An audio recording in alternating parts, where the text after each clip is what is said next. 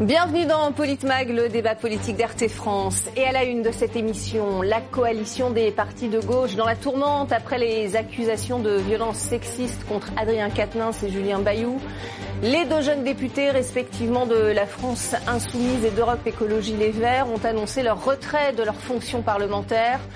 Embarras des insoumis lors de leur conférence de presse cette semaine après le message de soutien de Jean-Luc Mélenchon à son poulain, député du Nord.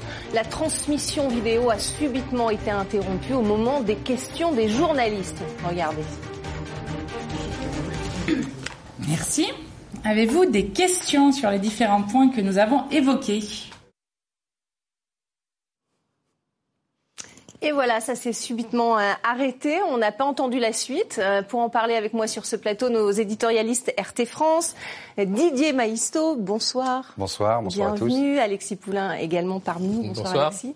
Euh, nos invités ce soir, Philippe Pasco, écrivain et ancien conseiller de, Manuel Valls. Bonsoir. Bonsoir. Et face à vous, Stéphane Tiki, conseiller national Les Républicains. Bonsoir. Bonsoir, bienvenue. Merci beaucoup d'avoir accepté notre invitation sur RT France.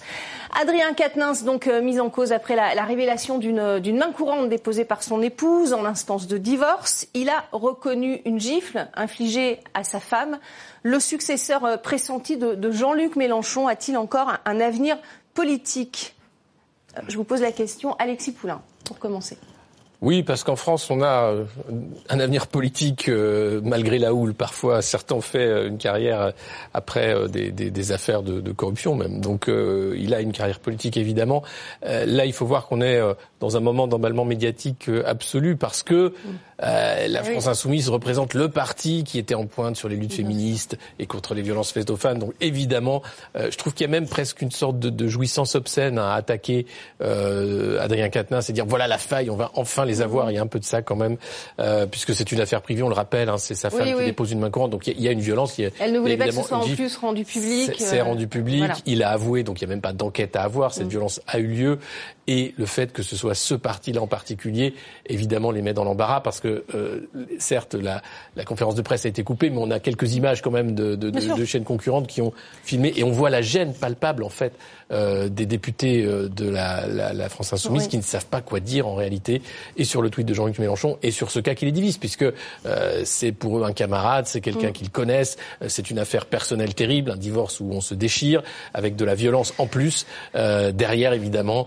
c'est un moment critique. Alors, ça ne met personne d'accord, puisque se mettre en retrait de ses fonctions au sein de la France insoumise, certes, mais ensuite être payé à rien faire à l'Assemblée nationale, ça va poser un problème. Mais il y a des députés qui ont fait pire. Je pense à Amjid El Ghirab, mm. euh, député de la République en marche, qui euh, au tout début de son mandat avait failli tuer Boris Faure, mm. un ancien du PS, à coup de casque de moto, euh, plusieurs du, le coma, etc. Lui est resté député. Il a été condamné il y a quelques mois mm-hmm. à trois ans, trois ans de prison. il est resté député pendant cinq ans hors cadre, malgré cette condamnation. Donc attention, euh, bien sûr, il y a ce moment-là, bien sûr, c'est choquant puisque c'est la France insoumise partie en pointe dans ces mm. luttes-là. Mais euh, je crois qu'au-delà de l'emballement médiatique, il y aura un agenouillement à faire. Et puis surtout, sur cette obscénité médiatique de systématiquement profiter de, du fait Dès le départ, hein, sans attendre euh, évidemment plus de détails, puisqu'on en a eu, hein, nous, depuis une semaine, donc on va essayer d'y voir clair. Nous, on, a, attendu euh, les aveux des uns des autres et puis le positionnement. Mais... Le, dernier communiqué, c'est celui d'Adrien Quatennens, justement, qui explique, en fait, qui a dû expliquer sa vie privée, d'ailleurs, pour euh, tenter, non pas de justifier, puisqu'il il le dit lui-même, hein, mais voyez ce qu'il a écrit. C'est à notre retour que Céline a interrompu la communication entre nous et m'a exprimé sa volonté de divorcer. C'est une décision dont je souffre. Beaucoup de Français la vivent et nous ne sommes peut-être pas égaux dans notre capacité à l'accepter. Didier Maisto, voilà les, mots d'Adrien Quatennens, euh, un geste malheureux euh, alors qu'il était euh, très triste en fait de, cette séparation. Voilà, donc ça, ça, reste le domaine de la vie privée. Qu'est-ce que vous en pensez? Je suis partagé. Alors bon, il est très triste. C'est vrai que le tweet de Jean-Luc Mélenchon était pour le moins maladroit. Mm. On, va, on, va, le montrer tout à l'heure. Hein. Quelqu'un a dit, quand il, a écrit, il a pris sur lui, quelqu'un a dit, c'est surtout elle qui a pris. Bon, oui, bien sûr. il faudrait quand même rappeler ça. c'est pas quand même anodin. Deuxièmement, il est bien ficelé ce communiqué, mm. mais malheureusement, il n'a rien de spontané. on a appris plus tard m'a appris plus tard surtout qu'il a été le fruit de tractations euh, euh, entre les femmes, notamment euh, de la France insoumise, et l'entourage immédiat plutôt masculin de Jean-Luc Mélenchon. Donc chaque mot est pesé, sous-pesé. On peut dire que c'est un exercice de vérité et de transparence. Où commence la vie privée, où, s'arrête la vie privée, où commence la vie publique, comme l'a dit Alexis, dans un mouvement qui euh, fait euh, de cette question des violences sexuelles et sexistes, euh, elle en fait un fer de lance, elle fonde une large partie de son action politique sur la question. C'est un peu compliqué de jouer sur les deux tableaux et ça pose effectivement la question de la verticalité de ces organisations, une certaine opacité et de la transversalité, de l'horizontalité toujours mise en avant avec la démocratie. On voit qu'on est très très loin du compte et aujourd'hui il y a une lutte interne euh, au sein de la France insoumise euh, qui va l'emporter. Euh, des féministes qui ne veulent plus euh, parce qu'il y a un mouvement qui est né, la relève féministe, qui ne veut plus passer sous silence ces signalements. Mhm. Parce qu'il y, en a pas. On va en parler dans le détail. Il y a énormément de signalements. la réaction de, de Stéphane voilà, et, Philippe Pasco. Euh, Stéphane Tiki, votre réaction à cette affaire euh, Écoutez, c'est très compliqué. C'est une affaire privée au départ. Et à partir du moment où on rentre dans la sphère publique, quand on est élu de la nation, on a donc une vie publique qui n'est plus une vie privée. Et c'est vrai que de plainte, hein, si je ne m'abuse. Il n'y a pas besoin d'avoir de plainte, puisque comme l'a dit tout à l'heure Alexis, euh, il y a eu un aveu. Il n'y a pas besoin d'avoir une enquête, mm. puisqu'on a les faits. Et ce qui est, ce qui est, doit être très difficile, c'est surtout que, comme vous disiez tout à l'heure, quand on a un mouvement qui s'est toujours euh, porté en, en, donneur de leçons aux autres sur ce, sur ce sujet-là, en faisant ça comme un étendard, comme un porte-drapeau de cette question-là, et se retrouver aujourd'hui avec un de ses leaders qui se retrouve au milieu de ça, forcément ça complique la chose. Et c'est vrai que le, le, tweet de Jean-Luc Mélenchon est pour moi, euh, je ne dirais pas que c'est le baiser d'un ennemi, mais pour moi je trouve ça très compliqué d'avoir un tweet pour soutenir ça, alors qu'on a des gens soi-même qui sont euh, dans son dans son mouvement, qui sont des féminicides, qui se battent euh, pour lutter contre les violences faites aux femmes. Et, et, et, et je dirais avec un peu de regret, Jean-Luc Mélenchon a été candidat à la présidentielle, il voulait être président de la République française, et je me mets à la place de toutes les femmes qui ont été victimes de violences, euh, qui doivent se dire, bah, si on a quelqu'un comme ça qui nous dit, bon, bah, qu'il est plus du côté de celui qui a qui a tapé entre guillemets que celui de la victime, bah c'est pas tellement euh, le symbole qu'on veut donner, alors qu'on est aujourd'hui dans une société où on dit aux femmes qu'elles peuvent aller euh, euh, maintenant dans les commissariats alors qu'avant on prenait pas toujours les plaintes. Mm. On leur donne le courage d'aller se plaindre, d'aller se défendre, d'aller se battre pour lutter contre ça. Donc c'est vrai que ça fait un peu de cacophonie et je pense que la conférence de presse euh, était vraiment à l'image de ça parce que je pense que les gens étaient entre leur avis personnel et aussi l'image politique. Donc c'est ça qui met l'embarras dans cette question-là. Mais mais ça pose une question que disait tout à l'heure Alexis Poulain, c'était de dire comment dans une société dans laquelle on a parce que frapper quelqu'un, notamment une violence femme c'est un délit, eh ben on peut rester à continuer à rester député. Normalement, rappelons quand même que dans d'autres pays, des pays peut-être anglo-saxons, mm. euh, en Angleterre, aux États-Unis, mm. euh, autres, euh, quand on a quelque chose comme ça, la censure est immédiate. Mm. Et, et, quand je lis, pardon de dire ça, mais je trouve ça un peu hypocrite de dire que il s'est mis en retrait de ses fonctions au sein de l'Assemblée nationale alors même qu'il reste député de la nation. Soit on part définitivement en disant euh, j'ai fait une faute que je reconnais qui est inacceptable parce que on peut pas voter des lois et se donner comme un, porteur de la nation et on quitte tout. Soit on dit on reste et dans ce cas-là ça veut dire bon ben c'est pas grave finalement ça passe. Vous parlez du, de, de, ce qu'a tweeté Jean-Luc Mélenchon. On va regarder euh, précisément d'ailleurs euh, son tweet et je vais vous laisser réagir Philippe Pesco. La malveillance policière, le voyeurisme médiatique, les réseaux sociaux se sont invités dans le divorce conflictuel d'Adrien et Céline Quatennens. Adrien décide de tout prendre sur lui. Je salue sa dignité et son courage. Je lui dis ma confiance et mon affection. Euh, il parle de malveillance policière, on voit pas ce que ça a à faire là-dedans. Aucun mot pour Madame euh, Hein. Ouais, Philippe Pasco, qu'est-ce que ça vous inspire? Bah, Moi, ça m'inspire en premier que, en fin de compte, on est tous que des humains. Euh, et que les hommes politiques sont pas au-dessus des autres. La malveillance policière, c'est il dénonce le fait qu'on ait rendu public la main courante? Bah, je pense que c'est ça. Je pense que Jean-Luc, bon, dans sa maladroitesse habituelle, euh, a voulu dire ça. Euh, que quelque part, bizarrement, il y a eu une fuite euh, sur sur sur ce ce leader entre guillemets qui risquait de devenir mm. celui qui allait remplacer, remplacer Jean-Luc Mélenchon et qu'on a trouvé la faille. maintenant, dire qu'il doit démissionner tout de suite, moi, je, je, suis un de ceux qui me lutte contre la corruption mm-hmm. depuis X temps. Sauf que j'ai un principe, j'ai la présomption d'innocence. Donc tant que les gens ne sont mm. pas condamnés, à un moment donné, il faut faire piano simo. C'est-à-dire qu'il faut quand même attendre que les gens. et c'est pas, et c'est pas les médias. Il l'a voulu même. Donc. C'est pas les médias qui doivent condamner. Alors quant à dire comme dit Tiki qui doit démissionner tout de suite, j'aimerais bien que tous les gens que j'ai rencontrés depuis 25 ans, y compris M. Chirac, aient démissionné dès qu'on leur a dit qu'ils avaient mis les doigts dans le pot de confiture, ce qu'ils n'ont pas fait. Parce que bizarrement, j'entends toujours que c'est quand la gauche fait une connerie, la droite leur tombe dessus. Quand la droite fait une connerie, la gauche leur tombe dessus. C'est une affaire malheureuse. Il y a eu une fuite qui n'aurait pas dû exister parce que euh, Alexis l'a rappelé, Didier l'a rappelé. C'est une affaire privée entre guillemets, et l'emballement médiatique qui met les gens au pilori. Mm. C'est-à-dire qu'aujourd'hui, les gens sont condamnés tout de suite tout de suite. Alors, ok, on peut parler. Et puis, ce qui est génial, Même si on rappelle la présomption d'innocence, en fait, ça, ça n'a Mais médiatiquement parlant, on a un buzz, etc. Par contre, tout le reste est complètement évacué.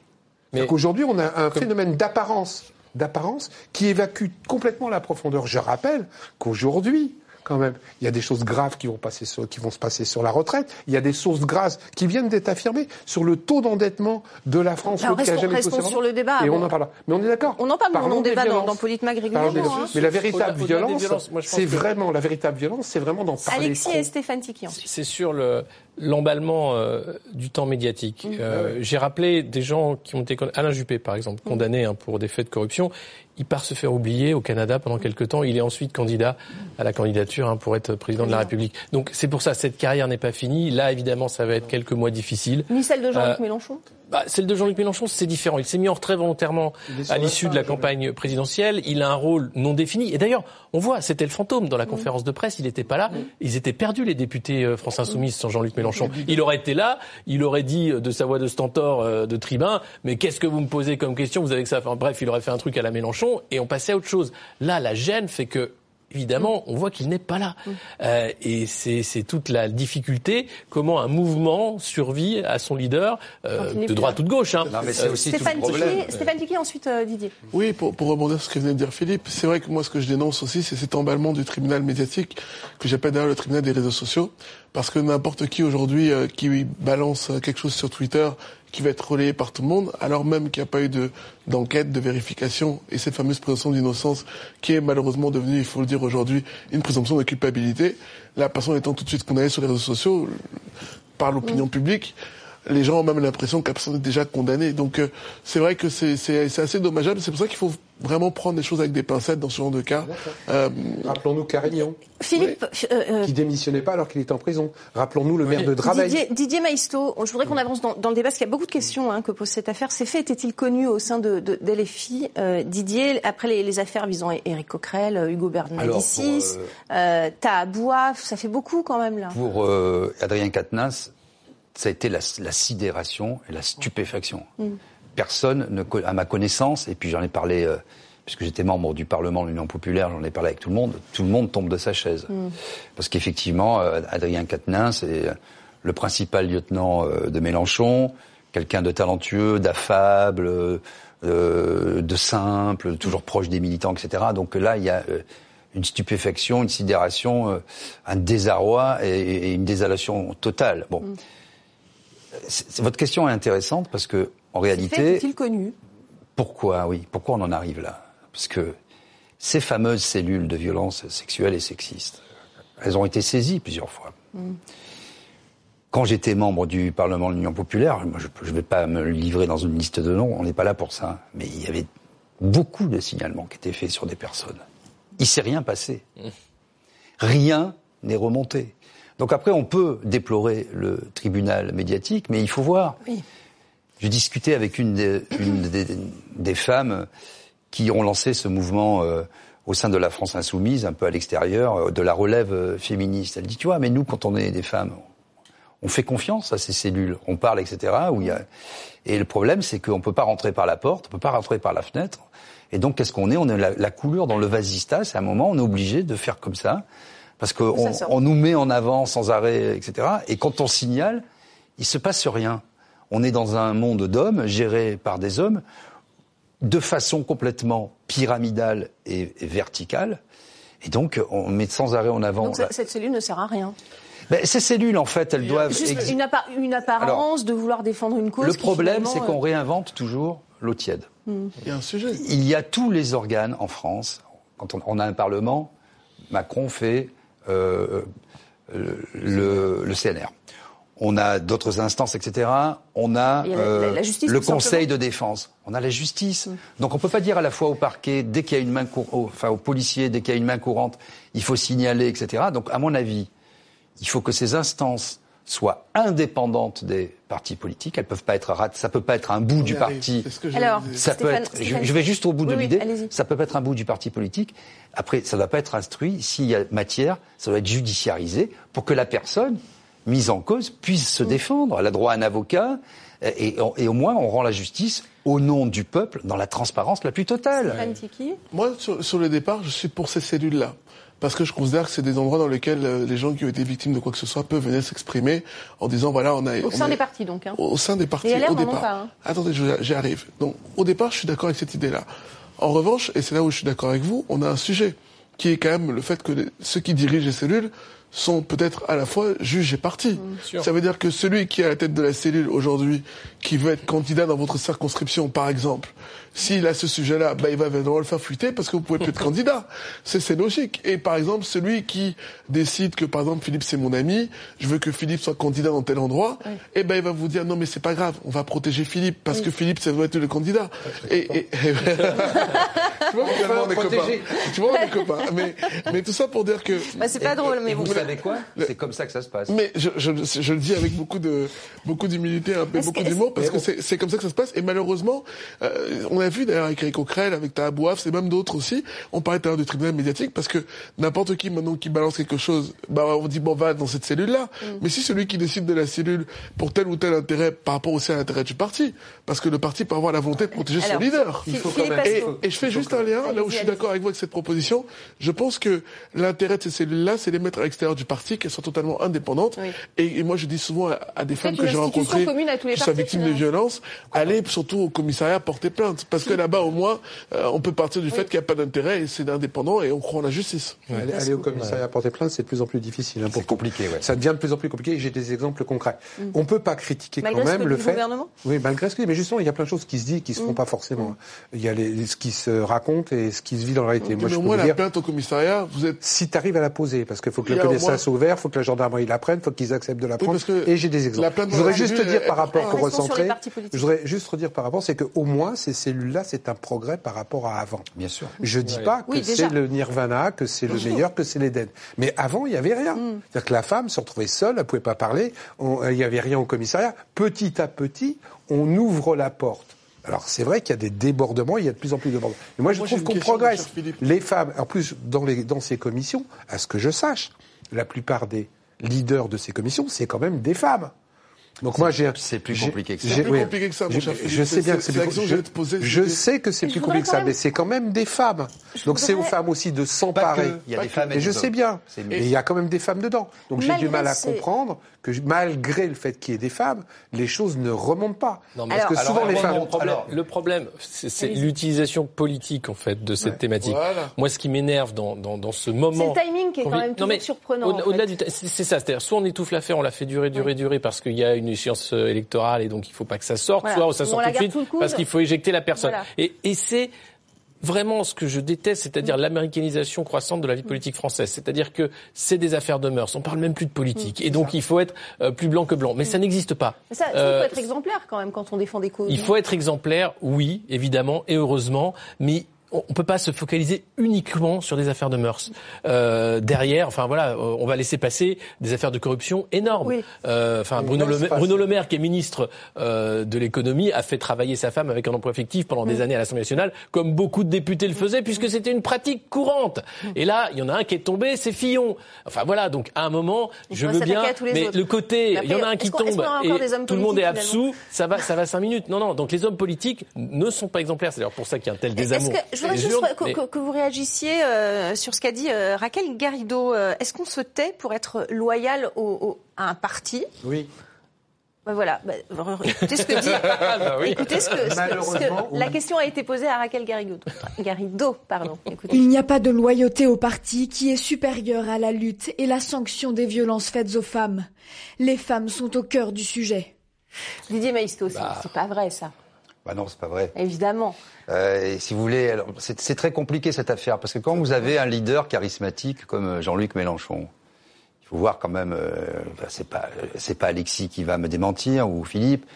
Tout procède du chef par le chef et pour le chef. Bon, donner après, moi c'est pour ça que j'ai fait un passage éclair et que j'en suis parti. Encore, j'étais pas au sein du parti, mais quelque chose à côté qui était le Parlement de l'Union populaire où on était censé être les fers de lance puisqu'on était la société civile et on était les plus importants pour aiguiser, lancer les débats et faire des propositions et parce que justement on voulait, le, LFI voulait s'ouvrir et irriguer comme ça euh, la société par des gens issus de la société dans des combats qui soient sociaux pour les droits euh, ou pour l'écologie. Bon, on est très très loin du compte.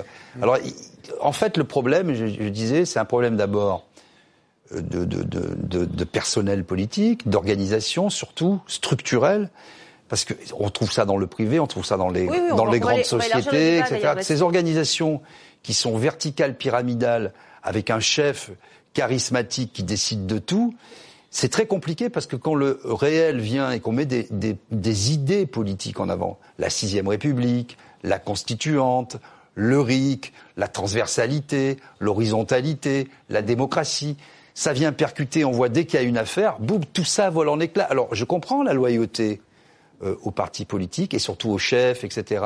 Non mais de là à mais, Non mais après il faut savoir ce qu'on veut. Pénalement je, vais, je vais jusqu'au bout de cette bah idée, j'en ai pour 10 secondes. Soit on décide que les, comme elle le dit, les idées politiques qu'on défend sont supérieures à la loi du clan, soit on reste dans le clan, les amis, les copains, les maîtresses, etc. et puis, et puis on dit ça prévaut sur tout le reste. L'omerta, parlez à la famille euh, euh, de Robert Boulin, qui a été retrouvé noyé euh, dans une mare. Mm. L'omerta, en politique. ça va au-delà d'une gifle. Oui. C'est pas ça. Et en plus, n'oublions pas, parce qu'on l'oublie souvent, c'est qu'à un moment donné, et moi j'ai 25 ans de vie politique derrière moi, la violence, entre guillemets, sexuelle en politique, c'était admis. Hein. C'était courant. C'était courant. Hein. Ah, regardez Moi, j'ai de quoi. de Dominique Strauss-Kahn. J'ai de quoi euh, faire. Mais Strauss-Kahn, vous savez que. Et les journalistes, vous savez aussi. Strauss-Kahn, je l'ai connu rue de Solferedo il y a 30 ans. Je ne vous dirai pas à l'antenne quel était son surnom.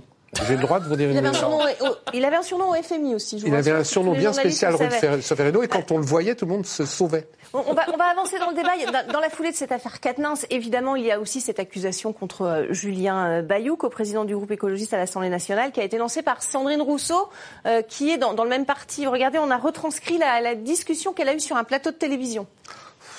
Je l'ai reçu chez moi, l'ex-compagne de Julien Bayou. Je pense qu'il y a des comportements qui sont en effet de nature à briser la santé morale des femmes. Manifestement, elles sont plusieurs.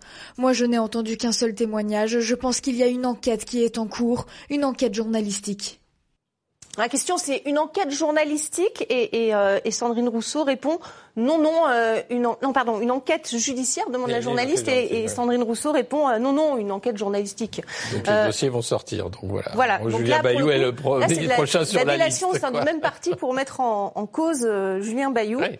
Vous parlez d'outrance médiatique, on est en plein dedans mais là, on règle ses comptes, c'est quoi le... Non, mais c'est des, gens, c'est des gens qui ont besoin d'exister. Je veux mettre les, pieds dans le plat. C'est quelqu'un qui a besoin d'exister parce qu'elle ne parle que de ça, cette dame. Elle, ne sait parler que de ça. depuis juillet, en plus, je rappelle. oui, mais elle ne sait parler que de ça.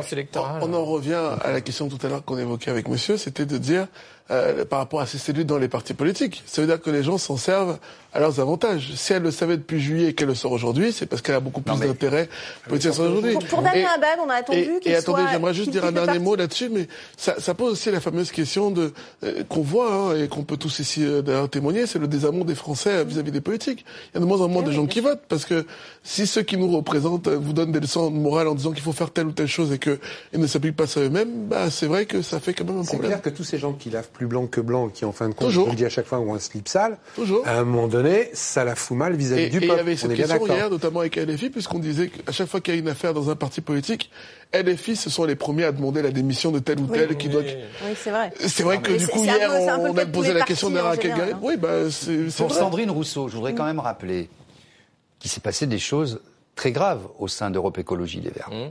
Denis Baupin, etc. Elle a subi des viols, euh, un viol. Même on a été victime, bon, Et, si vous voulez, ces gens-là se sont euh, Si le seul moyen pour les femmes qui sont violées quand même, parce que c'est ce qui s'est passé à Europe Écologie des Verts, c'est d'utiliser le tribunal médiatique. C'est triste. Mais c'est pas normal dans une société. La question, c'est pourquoi. Moi, vous savez, j'ai parlé avec ces femmes cet après-midi au sein de LFI. Vous savez ce qu'elles m'ont dit Je vais être un peu vulgaire. On veut juste être en sécurité, mm. avec des gens de gauche quand on travaille dans les locaux, qu'on arrête de nous mettre des mains au cul. Mm. Voilà ce qu'elles vous disent, ces femmes. C'est valable pour les gens de droite aussi. Hein. Non mais en l'occurrence, on parle, on parle de ça. C'est pas normal que. C'est pas normal que, des femmes toute la journée et ça finit par des viols. Je voudrais quand même ne pas inverser la charge de la preuve. Bien sûr.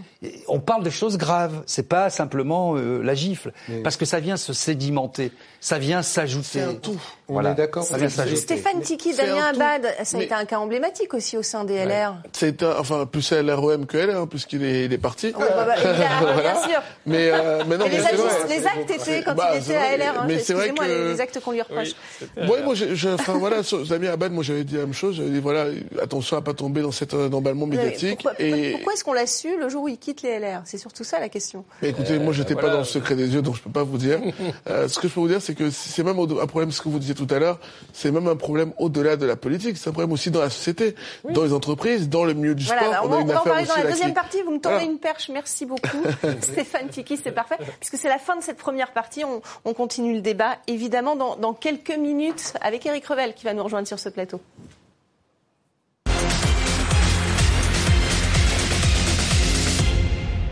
Le train de sanctions comprend l'interdiction d'accès au port sur le territoire de l'Union européenne pour les navires battant pavillon russe. Les premiers à déclarer la fermeture de leur port ont été la Belgique, la Bulgarie, la Lituanie, la Roumanie, l'Estonie et l'Italie. Je travaille sous mon drapeau, c'est important pour moi.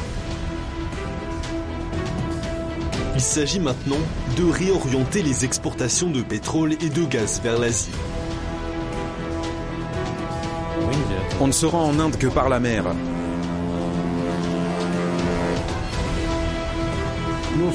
Par la mer, tous les pays sont accessibles. La route maritime du Nord est l'itinéraire le plus court de l'Europe vers l'Asie. Ces brises-glaces sont tellement puissants que c'est possible. Rien ne peut les arrêter. Pour la première fois dans l'histoire, la route maritime du nord de la Russie deviendra une voie maritime.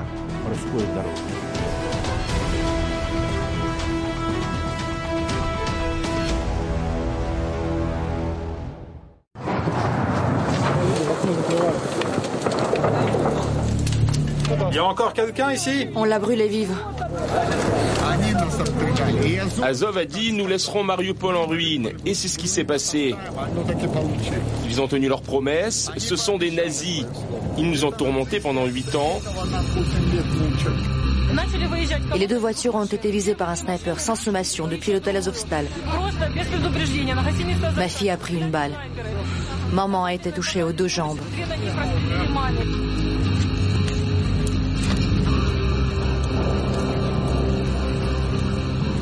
On ne nous laissait pas sortir. On nous tirait dessus avec... Comment ça s'appelle Les snipers. Ils ne nous laissaient même pas manger.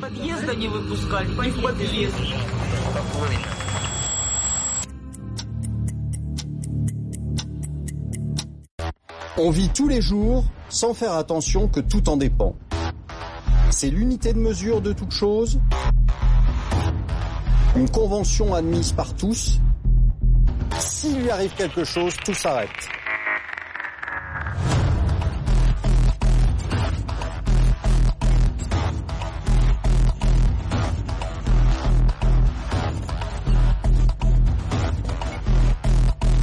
Vous conviendrez que c'est l'argent qui fait tourner le monde.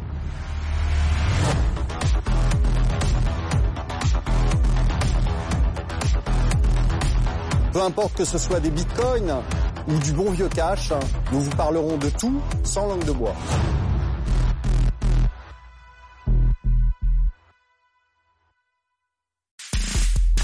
C'est chacun pour soi, Dieu pour tous. Le discours politique n'a jamais été obligé de dire la vérité. Des idées courageuses, des mots qui comptent. La haine en soi vient de l'ignorance. Aujourd'hui, on a une gauche extrêmement divisée. le mal de la société. Tous les témoins de notre époque sont dans la grande interview.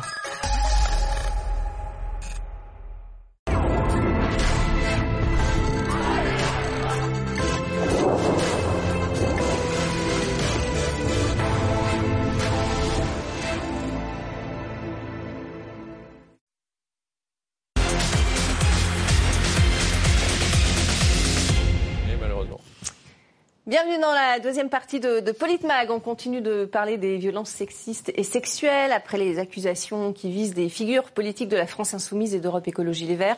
Un fléau qui touche, un fléau qui touche tous les secteurs. On va le voir et on parlera aussi des violences contre les enfants quand même avec ce rapport de la commission inceste euh, qui a été publié aujourd'hui. On est toujours avec euh, Didier Maisto, Alexis Poulain, Stéphane Tiki et Eric Revel, notre éditorialiste. Messieurs, qui nous a rejoint. Bonsoir Eric, merci beaucoup d'être là. On a parlé évidemment euh, de, des accusations contre euh, Adrien Quatennens, Julien Bayou. Euh, euh, les, politiques ont-ils un devoir d'exemplarité? Contrairement au tweet de, Jean-Luc Mélenchon, on va le voir, ELV a immédiatement réagi pour Julien Bayou. Regardez. Face aux questionnements légitimes des femmes, des féministes, des personnes qui ont été victimes et qui se sentent blessées à chaque fois qu'une histoire de ce type sort dans les milieux politiques, nous avons un devoir supérieur, un devoir de représentativité. On est un parti féministe, donc on se met en toute transparence au service de la parole des femmes, et nous avons acté que la seule façon de montrer que nous ne fassions pas semblant et que nous ne nous cachons pas, c'était d'acter un retrait temporaire de Julien Bayou. Voilà ce qu'a dit donc euh, Sandra Rigol, vice-présidente du groupe écolo à l'Assemblée. Éric Revel, on, on, sent que là, euh, on, est, on essaie d'éteindre le feu avant, avant euh, comme, comme, ça n'a pas été le cas pour la France insoumise, là, non? Oui, enfin, c'est comme les incendies cet été, ça se propage assez vite, là. Hein. Mmh. ah oui, ça, passe chez, chez les Verts. Et, alors, devoir d'exemplarité de la classe politique, évidemment, mm. mais j'allais dire encore plus de la France insoumise et d'Europe écologie, eh, parce que c'est eux qui portent euh, ces thèmes, c'est eux qui jettent euh, en pâture euh, ceux qui, en politique ou ailleurs, dérapent. Donc il y a un côté euh, arroseur arrosé. Mm. Mais euh, je voudrais faire juste une analyse politique, parce que ce qui se passe est, est, est, relativement très intéressant à gauche. Je veux dire pourquoi. Parce que Madame Rousseau, l'air de rien, mm -hmm. elle est en train de réussir son hold-up idéologique à gauche. C'est-à-dire que tous les autres thèmes qui intéressent les, les les, les, Français au premier chef, mmh. euh, les violences faites aux femmes aussi, mais le pouvoir d'achat, tout ça est en train de passer à l'as. Mmh. Et Jean-Luc Mélenchon, l'idéologue, le stratège, le leader maximo, est en train de se faire tondre les thèmes de la gauche en se faisant imposer ceux de Madame Rousseau, qui médiatiquement occupe le terrain depuis des semaines et des semaines, le barbecue et le reste. Mmh. Et, et, et, en fait, c'est très intéressant parce que la gauche est en train de devenir euh, une extrême gauche est en train de porter des thèmes qui euh, sont des thèmes sociétaux, mais qui ne sont pas des thèmes qui, concrètement, pardonnez-moi, dans la vie de tous les jours, euh, encore une fois, je, je ne minimise pas la violence, oui, oui, la violence faite aux femmes. Dire, bien sûr. Et en fait, c'est incroyable parce que Mme Rousseau est en train de prendre le leadership sur les thèmes euh, idéologiques à gauche. Et puis juste un petit, un petit, parce que j'y pensais en arrivant, un, un, un petit parallèle historique. Vous savez, quand des révolutionnaires mettent en place des structures, ça se termine toujours de la même façon. La, la, révolution russe de 17, c'est les mencheviks, les SR de gauche et les bolcheviks. Et ça se termine par le succès des bolcheviks parce qu'ils ont éradiqué les autres. Mmh. Euh, dans la Révolution française, les Jacobins, les Montagnards, ça se termine par une bonne terreur, vous voyez, et la moitié des révolutionnaires passent euh, à la trappe. Et d'ailleurs, euh, derrière, il y a un régime qui se met en place qui n'est pas du tout révolutionnaire. Et j'ai l'impression qu'ils sont en train, euh, à, à, la NUP, de se dévorer entre eux, comme l'ont fait à une autre époque les bolcheviks, les SR de gauche et les mencheviks. Alexis Poulain, ça vous inspire quoi? Oui, non, mais c'est clair qu'il y, y a, là, enfin, on voit deux figures montantes de la NUPS, Adrien Quatennens et Julien Bayou, euh, qui sont débranchés systématiquement, mmh. euh, et Sandrine Rousseau qui occupe le terrain, mmh. évidemment. Euh, Donc c'est politique. Et, et, mais c'est totalement politique. Mmh.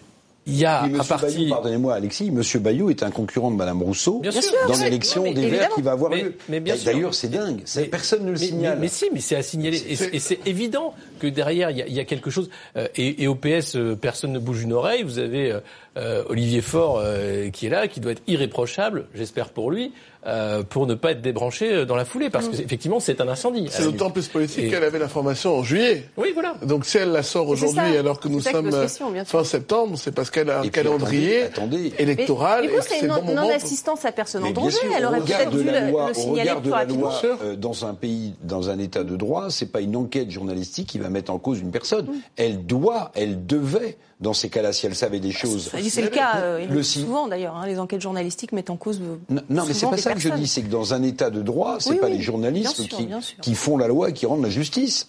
Donc Madame Rousseau, Parfois, Madame Rousseau qui a ce secret depuis des mois n'en a pas informé la sphère judiciaire. Mm. Mais c'est une faute lourde. Elle est, elle est, elle est députée.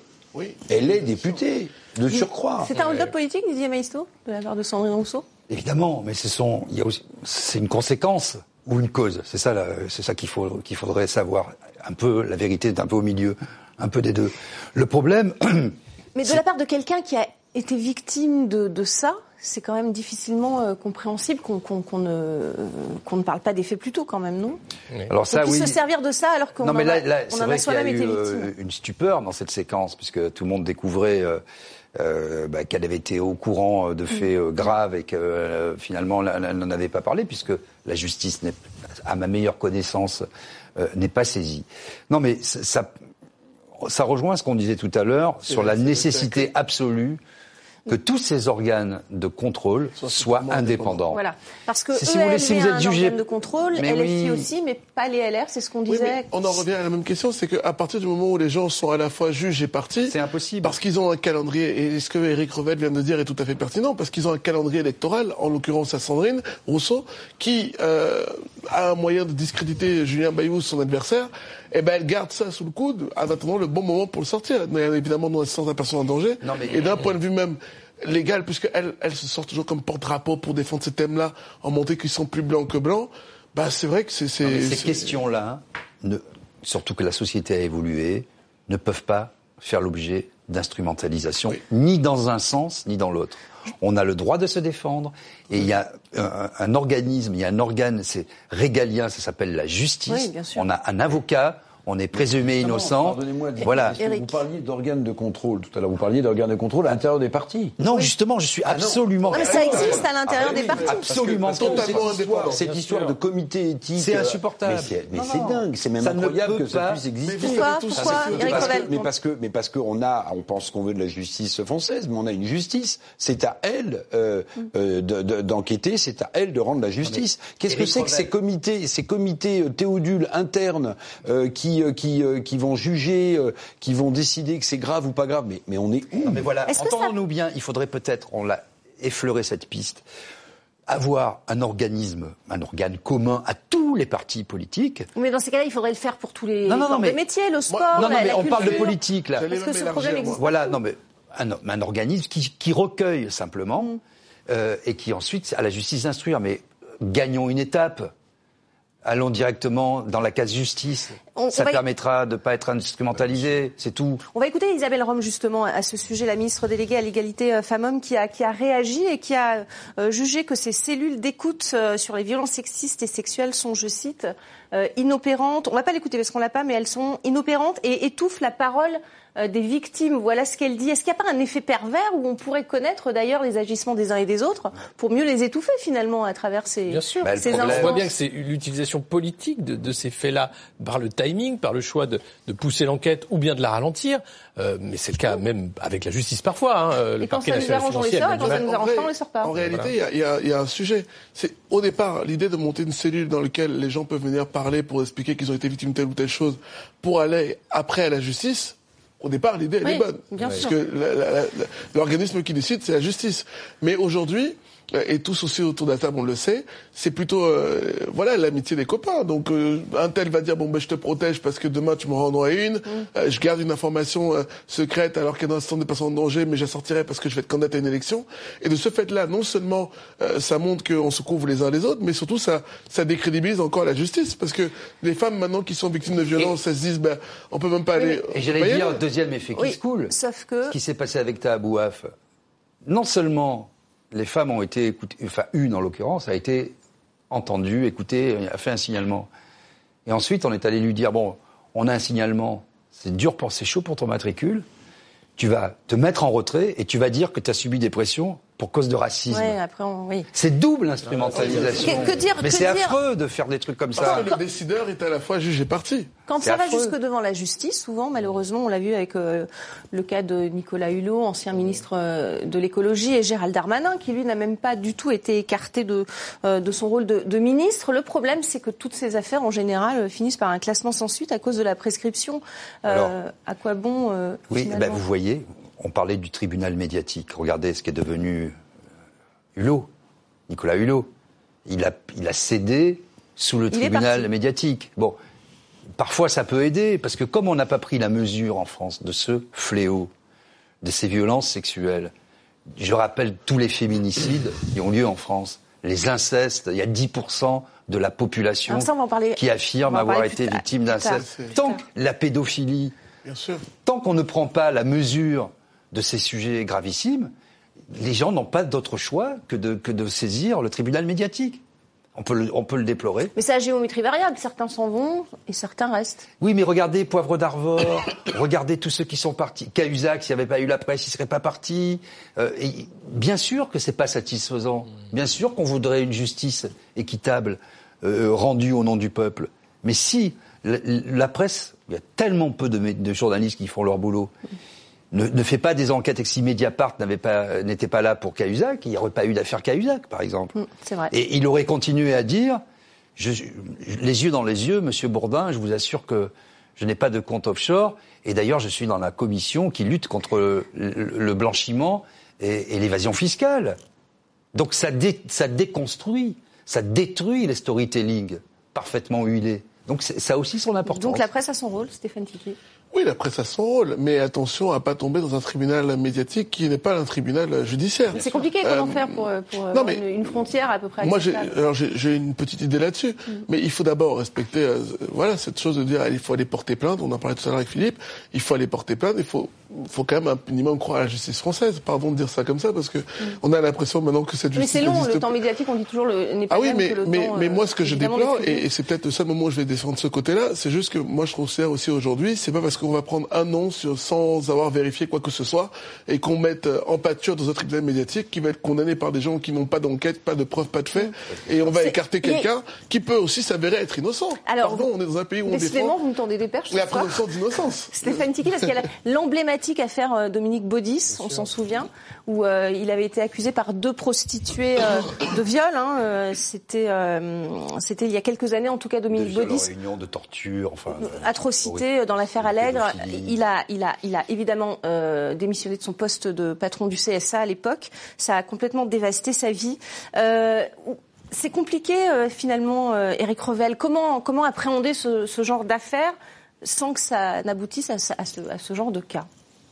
Bah, euh, Parce qu'il y a des gens bah, qui sont aussi Oui, bah, il faut pas rendre la justice avant qu'elle soit rendue. Je me souviens très bien du plateau à 20h de Dominique Baudis. Euh, en plus, il avait, euh, paix à son âme, il avait, euh, il avait une sudation importante et les gens imaginaient qu'en fait, il, il, suait parce qu'il il ne disait pas la vérité. Ça a été terrible. On peut même penser que Dominique Baudis, qui est, je crois, mort d'un cancer, en fait, est, mort de ce qui lui est arrivé en réalité. Donc, Donc ça, il a fallu deux ans avant qu'il soit. Euh, ça a été une descente aux enfers pour lui, pour sa famille, parce que oui, le tribunal médiatique s'est emballé et parce que euh, on l'a jugé avant qu'il soit jugé. Mais j'aimerais quand même revenir juste sur l'affaire de la France insoumise, si vous me permettez une seconde. bien sûr. Euh, moi, je prétends que Jean-Luc Mélenchon a perdu la main. En fait, il est en train de mener comme un, champion de boxe le combat de trop. Il est en train de mener le combat de trop. Et je, le pressentais. et son double tweet, son double tweet sur l'affaire Katnins prouve qu'il il est en train de perdre son dernier combat. C'est-à-dire qu'il fait un premier tweet où il trouve finalement M. Katnins digne, courageux, etc. Et puis il en fait un autre derrière dans la foulée où il dit non mais euh, évidemment une gifle c'est inacceptable. Bah un Jean-Luc Mélenchon en grande forme, euh, sûr de lui, euh, n'aurait jamais commis cette erreur politique. Pourquoi c'est une erreur politique? Parce que la conférence de presse qui a suivi de la France Insoumise les a mis complètement en porte-à-faux. C'est-à-dire, est-ce qu'ils allaient défendre euh, Est-ce qu'ils allaient défendre le chef? Ils savaient plus. Et quand vous voyez euh, tous ces gens, euh, ces juges au petit pied qui regardaient leur pompe euh, sur cette estrade où Madame Autain a dit ah non surtout me désignez pas parce que je sais pas ce que je vais dire. Mm. C'est Madame Obono qui va. Enfin, elle a, passé la, parole. c'est une débandade totale. Ça veut dire que en fait là ils sont sur un point de rupture, je pense. Euh, ils n'ont pas voulu désavouer le chef. Mais on va écouter Daniel Obono si vous le voulez bien. Bah, bien sûr. Voilà, voilà ce qu'elle a dit. Nous assumons que euh, nous tâtonnons, que c'est une question difficile. Nous, euh, nous sommes aussi pris là-dedans. Donc oui, nous assumons d'avoir des défaillances. Voilà, donc bon, mais à culpa, euh, c'était la moindre des choses. Il faut bien assumer des défaillances, mais quand ça arrive aux autres, si on peut aussi éviter de monter tout de suite au créneau en disant voilà, euh, parce que c'est vrai que quand c'est des cas des autres, ils n'ont pas ce genre d'état d'esprit. Oui, bon, ça... Ils sont tout de suite euh, les premiers, avant même qu'il y ait l'enquête, la vérification et les faits. c'est aussi une petite leçon. Didier Maisto. Non, mais ça, c'est la figure tutélaire du chef qui pèse encore. Et effectivement, moi, je pense qu'il a perdu la main pour différentes raisons, mais sans dévoiler des, des, des secrets d'alcôve, euh, je peux vous dire que des femmes qui étaient sur cette tribune, aujourd'hui, écrivent euh, de manière discrète à cette relève féministe pour leur dire ne lâchez pas, tenez bon. Parce qu'il y a une lutte immense, énorme et gigantesque au sein de la France insoumise pour savoir qui va prendre le pouvoir. Eh et aujourd'hui, les femmes, entendez-moi bien, qui ont créé ce, hashtag et ce mouvement, qui sont mhm. dans un collectif mhm. horizontal, transversal, il n'y a pas de chef. Ils ont fait une tribune euh, dans l'IB, etc. C'était le truc de trop. On nous fera plus avaler des vessies. Ou alors on dit qu'on est dans un parti politique où c'est pas grave. On va pas chercher des femmes battues qui sont des survivantes de viols, etc. en les mettant en avant sur la tribune. Moi j'étais à côté d'elles sur les mhm. tribunes. Je, je sais ce qu'on a raconté au, peuple français pour être élu. On peut pas leur dire après, bah non, bah non, et écoute, c'est pas grave, c'est Adrien. Vous voyez, c'est ça qui ne, qui, ne, qui ne va pas. Après, moi, je ne suis pas dans l'absolu. Je, peux très bien comprendre que des pour certains partis politiques, ce soit pas important. moi, je vais, moi, je vais pas être. Euh, le, machiavélisme en politique, il existe à tous les mmh, étages. Euh, et le prince de Machiavel était à la fois le livre de chevet de François Mitterrand et, paraît-il, d'Emmanuel Macron. Mais il y a un point commun quand même entre l'affaire Bayou, qui va mmh. sans doute prendre de l'importance, mmh. puisque Madame Rousseau était au courant qu'une une enquête journalistique allait le cibler. Et l'affaire Katnins, le point commun, c'est qu'il y en a un qui potentiellement pouvait gagner chez les Verts et l'autre qui pouvait prendre la succession de Jean-Luc Mélenchon. Et ce point commun-là, alors ça fera réfléchir sans doute. Mais ce point commun-là, il ne faut pas le balayer d'un revers de main. Parce qu'à la France insoumise, la guerre de succession qui est ouverte derrière Jean-Luc Mélenchon, je pense même parmi les, les gens qu'on a vus sur cette estrade, qu'un certain nombre se réjouissent de ce qui vient d'arriver à Quatennens. Parce que ça fait sans doute l'héritier, ça élimine l'héritier. Euh, après, à qui profitera le crime, euh, on verra. Mais je ne dis pas que la coïncidence euh, est, est, est, voulue. Madame Rousseau si, je pense. Mm. Je pense que quand elle cible, à ce moment-là, vous l'avez dit très justement, Euh, Bayou, c'est parce qu'elle a une élection, que Jadot, lui d'ailleurs, on ne sait même plus s'il fait de la politique. Il est peut-être parti, il a complètement disparu. Donc le terrain est sans doute libre pour Madame Rousseau, mais elle avait Bayou en face de lui. Bien. Et le coordinateur de l'EFI, qui s'appelait, qui s'appelle Adrien Quatennens, qui est en retrait, était quasiment le successeur désigné. C'est un garçon de talent, c'est un garçon qui connaît ses dossiers, c'est un bon orateur. Fidèle, loyal. Voilà. Donc, il était tout désigné. Et qu'est-ce qui lui arrive? Eh bien, il lui arrive ce qui vient de lui arriver là, si vous voulez. Donc tout ça est sans doute des coïncidences, mais vous savez, en politique, les coïncidences, on les analyse dans la durée, et parfois, on s'aperçoit que ce n'était pas des coïncidences. Et, surtout, dans les partis politiques, les ennemis sont vos mes plus proches amis. Mais bien sûr. Le, danger vient jamais d'un parti politique adverse. Il, vient toujours de, votre parti. Il nous reste peu de temps, malheureusement. Je voudrais quand même qu'on souligne qu'aujourd'hui euh, est sorti un, rapport de la commission indépendante euh, sur l'inceste et les violences sexuelles euh, faites aux enfants, où, où l'on apprend que 10% des Français, vous l'avez dit Didier, sont touchés par, par ces problèmes-là. le gouvernement va modifier la loi, il l'a annoncé aussi, pour que l'autorité parentale soit retirée dès qu'un parent se voit condamné pour, euh, pour violence sexuelle et incestueuse sur son enfant. Alors j'ai découvert ça ce matin, je pensais que c'était déjà le cas. Non, c'est pas toujours le cas. Non, pas du tout. Vous pouvez même avoir le, le, père qui a commis l'irréparable sur un de ses enfants qui est en prison et auquel il faut demander l'autorisation du placement. Ce qui est quand même hallucinant. Ce qui est quand même hallucinant. Vous voulez réagir? C'est aberrant, mais je pense Parce qu'on n'en parle pas, mais les violences sur les enfants. tout à l'heure de, de violence euh, politique, mais je pense que moi, je vais aller plus loin. C'est aussi la violence de la société. Euh, on a beaucoup plus de violence. On, on, raconte mm. souvent que aujourd'hui les, les, les, pompiers, les ambulanciers ne peuvent même plus rentrer dans certains quartiers. Euh, la violence dans la rue, la violence de la société. Et c'est pour ça que très souvent les politiques ou les politiciens qui sont les professionnels de la politique, sont cités comme exemple. Et c'est vrai que quand ils donnent des leçons et que euh, c'est compliqué. Donc et, et, là encore plus euh, avec les enfants, c'est c'est triste. Voilà, c'est c'est c'est dur. Didier, une réaction à, à ça? Moi, je trouve qu'il n'y a rien de plus ignoble que de, de s'attaquer à un enfant. Donc euh, là, je, je comprends pas. Enfin, moi, j'ai vu ces chiffres parce que, bah, avec Alexis, c'est énorme, une personne sur dix. C'est un sujet qui, qui, nous intéresse beaucoup. Euh, oui, ça fait 6 millions,7 de Français, 6,7 millions de Français qui ont subi des violences sexuel intrafamilial. Enfin, c'est juste énorme. La Commission demande aussi à ce que les, les, les comment dire les, les, remboursements de soins psychologiques euh, pour les victimes soient effectifs. C'est pas le cas non, non plus. Non, mais il y a rien. Mais c'est-à-dire que à la fois les enfants sont livrés à eux-mêmes, mais il faut voir le, le, déficit de psychologues scolaires. Euh, quand vous avez euh, un instituteur, une institutrice qui va faire un signalement parce qu'il a un doute sur une maltraitance euh, ou une violence sexuelle, c'est une visite par an du psychologue scolaire qui va effectivement dire oui peut-être, et puis ensuite des services sociaux débordés euh, qui vont avoir du mal à, à faire leur boulot, plus la, la, le scandale des enfants placés, puisqu'il y a eu des violences sexuelles au sein des enfants placés.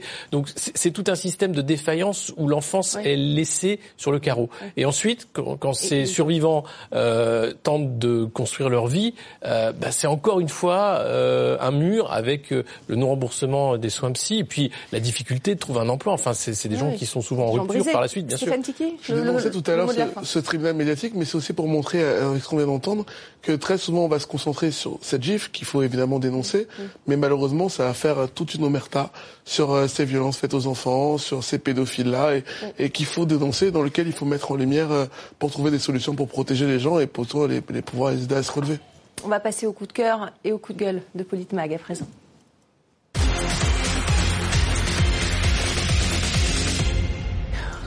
On va retrouver un petit peu le sourire. Un coup de gueule aujourd'hui, c'est le vôtre, euh, Alexis Poulain. C'est le gouvernement qui annonce un, un, plan vélo à 250 millions d'euros et c'est la chef du gouvernement qui l'a annoncé hier. Écoutez. Vélo, c'est à la fois accessible, écologique, bon pour la santé, c'est aussi un atout pour développer la pratique sportive et puis c'est aussi un atout pour notre économie.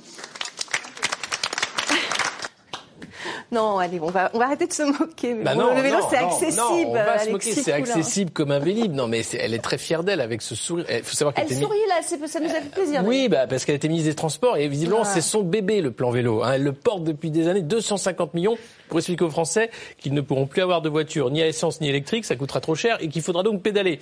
Euh, et alors c'est formidable parce que euh, derrière c'est un plan pour euh, éventuellement donner des aides pour qu'on puisse louer un vélo électrique parce que ça coûte très cher à l'achat.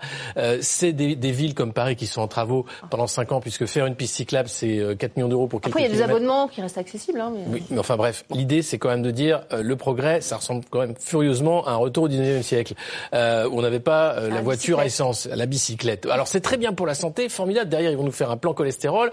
Euh, c'est génial, mais il y avait Déjà, le, le, du vélo le plan à Paris, com, sur mon coup de gueule venait aussi sur le plan com du plan vélo, c'est quand on voit Clément Beaune et Christophe Béchu sortir du ministère en vélo, oui. très mal assurés, avec deux policiers qui font la circulation pour bloquer les voitures, plus un garde du corps en vélo derrière pour essayer de les, les escorter. Pour éviter ah bah, les portières. On les sent quand même pas très sereins sur leur vélo électrique. Donc rien que ça, je dis non mais on va, on va tout de suite arrêter, quoi, parce que euh, pour faire 200 mètres Arrêtez en vélo. quoi les, de, de, faire ces images-là ou, ou, les plans vélo? Arrêtez de dire que le plan vélo c'est formidable parce qu'on va mettre 250 millions d'euros sur la table pour que des Français puissent s'équiper en vélo parce qu'ils ne pourront plus acheter de voiture. Qui veut réagir? Oh ben, je crois qu'il a tout dit. Personne. très bien. Peut-être que tout le monde fait du vélo ici. Oui, moi j'en fais. Moi aussi, j'en fais. Mais c'est très bien. Aussi, mais voilà, il faut mais... pas demander quand vous êtes euh, dans, dans, la ruralité et que vous devez faire 20 bornes par jour pour aller travailler, vous n'allez pas les faire en vélo. Bah non, c'est sûr. Allez, autre coup on de peut gueule. aimer le vélo et sans être contre les voitures. Parce qu'on a toujours raison dans cette société, on oppose toujours l'un à l'autre. Si t'aimes oh. le vélo, t'es contre la voiture. Si t'aimes la voiture, t'es contre le vélo. Et mais quand t'as dit c'est bon pour l'économie, pardon, faut protéger. Bah, d'énergie, bah, pétrole, voilà, ça fait partie de la sobriété énergétique. Oui, mais enfin, vu tout le nombre d'accidents, euh, pardon, moi je suis parisien, mais vu tout le nombre d'accidents qu'il y a en vélo, en trottinette à Paris, de gens qui finissent dans les hôpitaux, non, mais... il faut peut-être penser à les protéger ah avec bah un oui, casque. Non, mais la sobriété, non, mais ce qui me fait réagir, c'est la sobriété énergétique. Moi aussi. Non, mais on avait euh, une, une, une indépendance énergétique magnifique, on fournissait l'Europe entière on va se fournir avec du, euh, du gaz russe parce qu'on était dépendant, du gaz de schiste aujourd'hui américain et du charbon euh, allemand. Oui. C'est ça le problème. Le problème, c'est que vous êtes dans une Europe qui a, pris des, qui a fait des mauvais choix, une France, des dirigeants qui ont fait des mauvais choix. Nous et sommes en... oui. dépendants. Pareil pour le Covid. On a vu qu'on n'avait plus de médicaments qui étaient fabriqués en Inde et essentiellement et coup, en Chine. Et après, on vous dit, il faut fabriquer votre aspirine et faire du vélo. C'est un millionième du problème. Il y a, il y a une autre mesure dont je voudrais qu'on parle. Il nous reste une 30. Eric Revel, vous n'avez pas parlé de. Allez-y, Eric Revel. Non, je vais vous parler du vélo parce que Oui. avec, avec le plan qui a été financé là, de 250 millions d'euros, au train où vont les, où vont les choses, j'espère que le gouvernement aura prévu pour les vélos électriques bientôt un chèque électrique. Puisque comme le prix de l'électricité augmente et qu'il faut recharger la recharge, il faut qu'ils y pensent. Parce que bientôt, on ne pourra plus rouler en vélo électrique parce que ça coûtera trop cher. Allez, autre coup de gueule, vite, vite fait, il nous reste une minute 14. Exactement, les étudiants de Strasbourg qui sont euh, ah, contraints à une semaine de, de, cours à distance pour faire des économies d'énergie cet hiver. Alors, fantastique. Non mais les cours à distance, vous savez quelle est la, la première dépense d'énergie? Bah Oui, c'est les data centers. C'est les data centers. Donc voilà, voilà une, une, mesure poudre aux yeux qui va pénaliser en plus les, étudiants. Eh ben bien sûr, puisque les étudiants, certains sont dans la précarité énergiétique, ils vont pas chauffer chez eux, donc ils font quoi pendant qu'ils n'ont pas cours euh, et, bah, et derrière. vélo pour faire Ah mais oui, je suis bête. non mais sur le plan psychologique, on a vu les effets déplorables pendant la crise de deux ans de Covid. Non, mais c'est extrêmement important parce que quand on parle de réduire de 15% notre consommation d'énergie, 15% de réduction de consommation d'énergie, c'est l'équivalent des deux mois de confinement qu'on a eu. Mm. Donc ça veut dire qu'effectivement, si on veut réduire la consommation, il faudra confiner à nouveau la population française. ils sont responsables de tout ça. S'ils n'avaient pas fermé Fessenheim, s'ils avaient mieux géré toutes ces questions-là, peut-être qu'on n'en serait pas arrivé là aujourd'hui. Les, étudiants, non. Pas les étudiants. les politiques, ceux qui dirigent là, ceux qui sont au-dessus. C'est eux qui ont pris les mauvaises décisions. Et comme d'habitude, c'est qui qui trinque? Les étudiants. Merci, ce sera le, mot de la fin, c'est la fin de, de Politmag. Euh, merci à tous, merci beaucoup. ben voilà. Merci à tous pour euh, avoir participé à ce débat. On se retrouve euh, très très vite et merci à vous pour votre fidélité.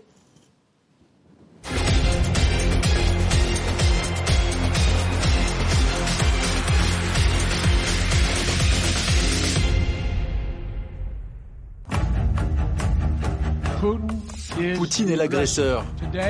Poutine a choisi cette guerre. Aujourd'hui, la Russie est le pays sur lequel pèse le plus grand nombre de sanctions, et leur nombre ne cesse de croître. La stratégie est d'écraser l'économie russe pour infliger un maximum de dégâts. Nous interdisons toutes les importations d'énergie russe.